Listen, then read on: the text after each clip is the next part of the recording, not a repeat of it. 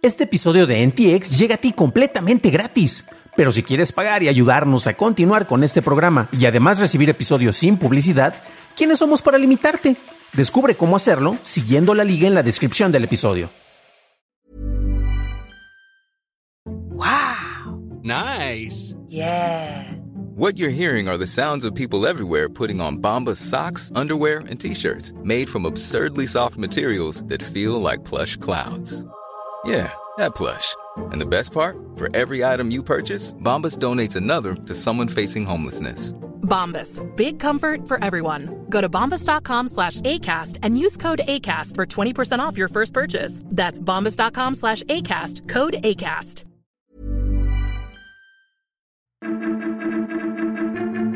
Putin prohíbe pagos en cripto, aumenta el costo de ESPN Plus y revisamos las estadísticas de ciberacoso en México.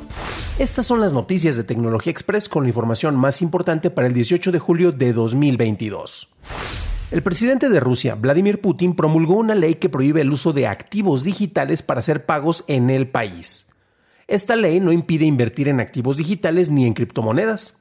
En noticias relacionadas, el gobierno de la India informó al Parlamento que el Banco de la Reserva de la India cree que las criptomonedas deberían prohibirse y recomienda enmarcar la legislación en este sector.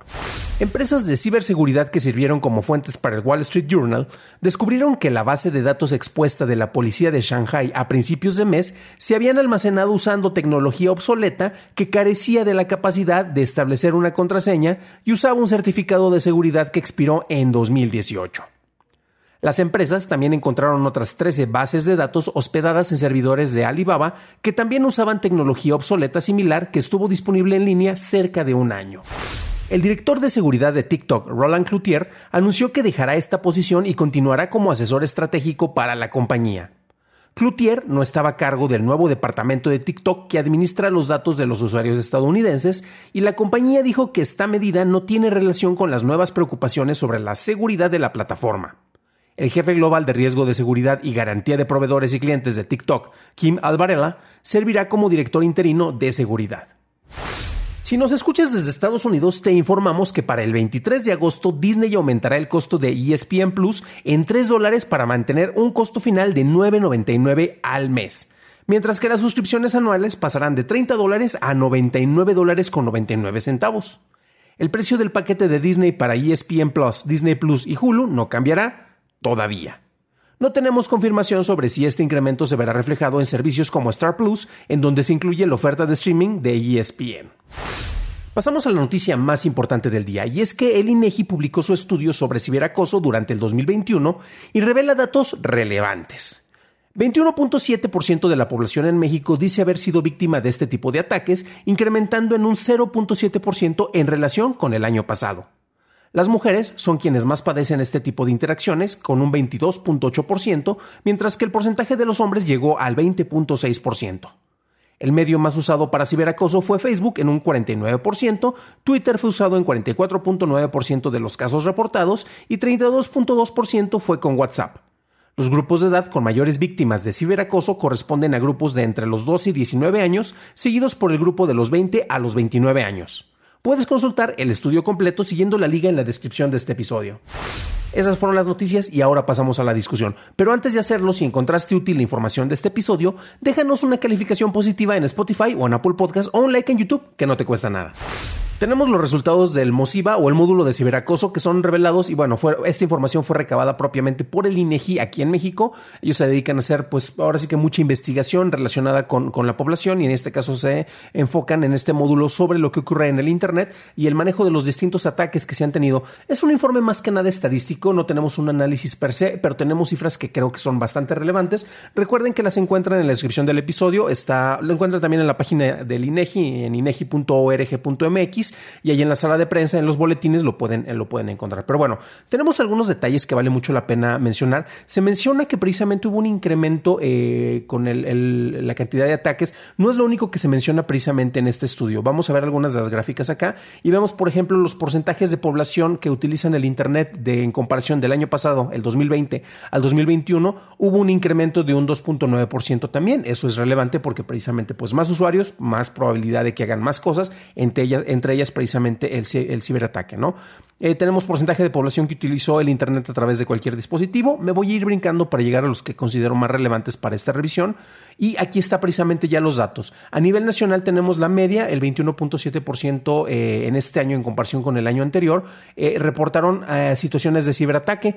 En el caso de las mujeres pasó del 22.5%, datos del año pasado, al 22.8%, bueno, del 2020 al 2021, que son eh, el, conteo de datos que tenemos, y en el caso de los hombres aumentó del 19.3 al 20.6, entonces se incrementó en ambos lados, pero sin embargo hubo un mayor crecimiento en el, en el manejo de acoso para los hombres. Tienen muchas variantes, no crean que son eh, el tipo de acoso no, no, no, se limitan únicamente a un tipo de vertiente, por lo cual es precisamente entendible. Tristemente es muy entendible porque las mujeres son quienes tienen que padecer más este tipo de situaciones de ciberacoso, pero cuando vemos precisamente el número de, de, personas que más cometen los acosos fue de hombres contra hombres, seguido después por hombres contra mujeres, eh, y el, el menor caso es de mujeres contra hombres, y depende también mucho el medio, que lo vamos a ver más adelante. Tenemos aquí la población, esto lo mencionábamos en el reporte, y el rango en donde se reportan más, más ataques precisamente o presencias de, ciberacoso eh, son los, en los sectores más juveniles, más familiarizados con el Internet y que tienen mayor presencia. Eh, precisamente eh, también vieron incrementos muy similares. Hubo un decrecimiento en el sector poblacional de 50 a 59 años y de 60 años en adelante. Em, quiero especular que es porque son poblaciones más, em, más maduras. Tristemente creo que por después de un año pandémico y comparaciones con estas fechas, pues probablemente por un, manejo de reducción de población. Esos datos no los comparte el INEGI, es únicamente especulación mía, ¿no? Y precisamente los sectores más dañados eh, son de 12 a 19 años, seguidos de los de 20 a 29 años, ¿no? Continuamos con la revisión y aquí tenemos precisamente por rangos por edad en el sector femenil, de 12 a 19 años tenemos un crecimiento mínimo del 29.2 al 29.9, sin embargo sigue siendo crecimiento, por lo cual es, preocupante. En el sector de 20 a 29 años también pasamos de un 29 a un 30.1%, tenemos un, pequeño crecimiento de 1.1%, y así se mantiene, exceptuando precisamente en los sectores de edad más avanzada, a partir de los 50 años, ¿no? Eh, vemos también por niveles de escolaridad del total hombres y mujeres, y precisamente la mayor cantidad de población que sufre esto tiene básica, que es también la mayoría de la población de nuestro país, seguidos por media superior y finalmente con la educación superior, son quienes menos padecían este, este tipo de acosos. ¿no? Tenemos también la revisión precisamente por eh, comunidades y esto es precisamente lo que nos lleva al tipo de acoso, porque esto tiene que ver más que nada con amenazas. Em, en los sectores y los lugares que tristemente se han visto más afectados aquí en México fue principalmente Michoacán, seguido por Guerrero, Oaxaca, Nuevo León, Ciudad de México y Quintana Roo. Entonces en Michoacán tenemos una muy fuerte presencia precisamente de, distintos grupos criminales, de grupos del narco, ¿no? Eh, mujeres que vivieron ciberacoso en 2021 por entidad federativa, eh, la mayor presencia está en Tabasco, seguido por Campeche, Michoacán y después tenemos a Ciudad de México, Nuevo León y Quintana Roo en, en los lugares este eh, con menos acoso. Entonces Tabasco y Campeche tristemente vienen por ese caso, eh, acoso contra la mujer, mientras por acoso en general, pues Michoacán, Guerrero y Oaxaca, ¿no? Eh, tenemos más gráficas relacionadas. Recuerden que todo esto ustedes lo pueden revisar. Tienen la liga precisamente en la descripción del episodio. Y me voy a brincar algunos de estos datos. precisamente, espérenme tantito porque vi algo que estaba más, considero tal vez un poco más, más relevante. Esto creo que ya lo hemos visto ahorita. Claro, es el problema de verlo, en, de hacerlo en vivo. Ah, aquí está, precisamente. Y este va a ser el último dato que, que quiero que revisemos aquí y es Población que vivió situaciones de, acoso en 2021 según el sexo. Tenemos la división del lado izquierdo, van a ver los datos eh, las mujeres, del lado derecho son los hombres.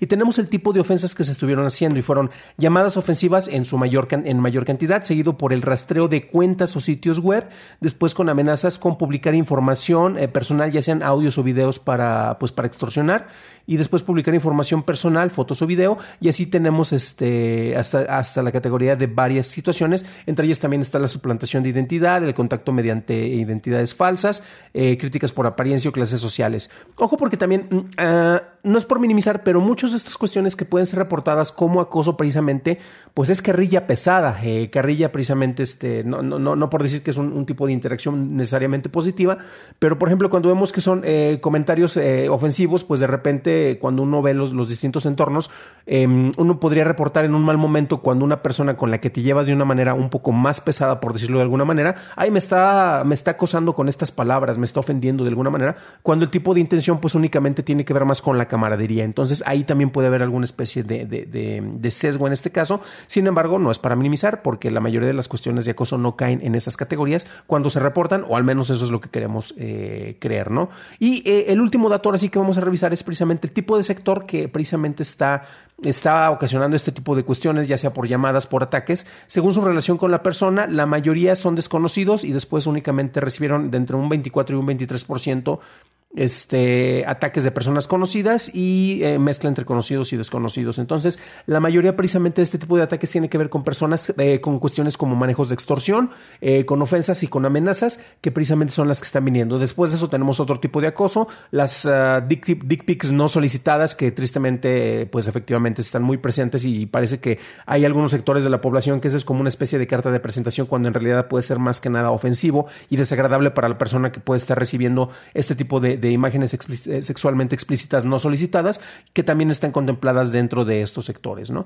Y ya finalmente pues vamos a encontrar datos un poco más eh, manejables que precisamente son eh, la población que usaría el Internet si se implementaran mejores medidas de seguridad y para sorpresa de nadie pues la mayoría de las personas dirían que eh, si el entorno en el Internet fuera más positivo, no hubiera tantas posibilidades de ataques, pues estarían participando más activamente, cosa que yo llego a cuestionar un poco porque a final de cuentas es un entorno en el cual muchos laboramos, es un entorno en el que muchos seguimos interactuando y pues no es como de que te van a quitar o te van a agregar seguridad, tienes que utilizarlo porque es una herramienta de trabajo.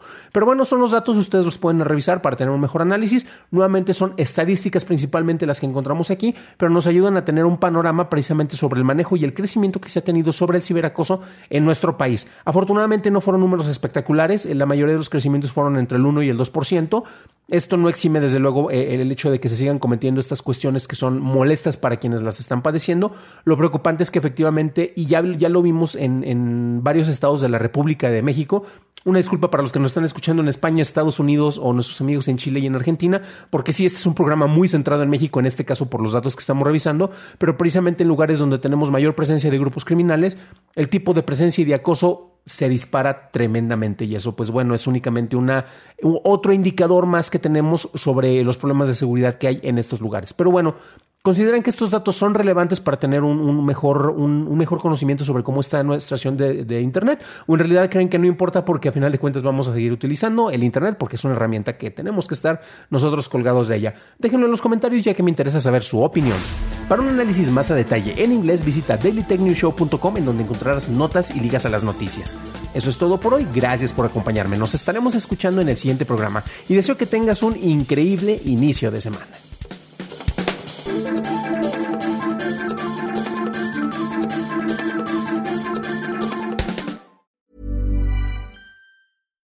If you're looking for plump lips that last, you need to know about Juvederm lip fillers. With Juvederm Volbella XC and Juvederm Ultra XC, your lip look, whether it's subtle or bold, can last up to one full year with optimal treatment and no additional maintenance. Find a licensed specialist and see if it's right for you at juvederm.com today. That's J U V E D E R M.com. Add fullness to lips in adults over 21 with Juvederm Volbella XC or Juvederm Ultra XC. Do not use if you have severe allergies or a history of severe allergic reactions, or if you're you're allergic to lidocaine or the proteins used in Juvederm. Tell your doctor if you have a history of scarring or taking medicines that decrease the body's immune response or that can prolong bleeding. Common side effects include injection site redness, swelling, pain, tenderness, firmness, lumps, bumps, bruising, discoloration, or itching. As with all fillers, there's a rare risk of unintentional injection into a blood vessel, which can cause vision abnormalities, blindness, stroke, temporary scabs, or scarring.